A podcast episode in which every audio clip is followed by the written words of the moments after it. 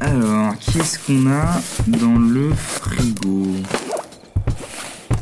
Donc l'horlogerie, c'est, j'ai pas envie que ça devienne comme ça. J'ai pas envie qu'on se dise euh, plus tard, euh, je suis prêt à dépenser 5 000, 10 000 balles pour réparer mon horloge. Ouais, mais en fait, euh, personne ne peut la réparer parce qu'on sait pas comment elle fonctionne.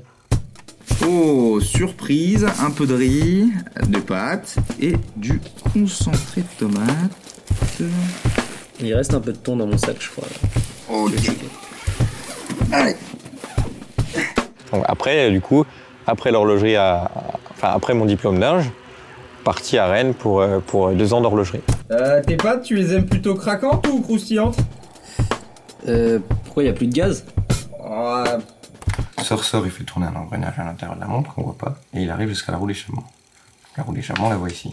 C'est la celle première. qui arrive juste après l'ancre et le balancier. Ouais, c'est la première roue.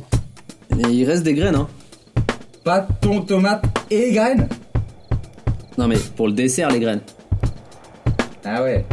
C'est et c'est le problème en fait, c'est qu'aujourd'hui, si tu vends ta montre euh, 200, 300 000 balles à quelqu'un, t'as toujours le doute de s'il l'achète parce qu'il se dit que ça vaut de l'argent et que ça va prendre de la valeur ou s'il l'achète parce qu'il apprécie la mécanique. ok. Je réquisitionne toutes les popotes de la baraque. Euh, Il y en a dans la poche ventrale. L'horloge au rail, quand on regarde les inspirations, euh, c'est des tableaux de Van Gogh, c'est des tableaux de voyage encore. Bon bah c'est quand tu veux. Hein. Ok. Bon, c'est cool, il y a des trucs, hein. On avait parlé tellement de choses avec Samuel. On avait entrouvert tellement de portes. Il restait plus qu'à s'y engouffrer. Alors pour celles et ceux qui n'auraient pas encore fait sa rencontre, on vous invite à aller voir le portrait de Samuel sur notre chaîne YouTube Dialogueur. Et pour celles et ceux qui souhaiteraient approfondir la rencontre, bienvenue dans les échos. Écho, un podcast des dialogueurs.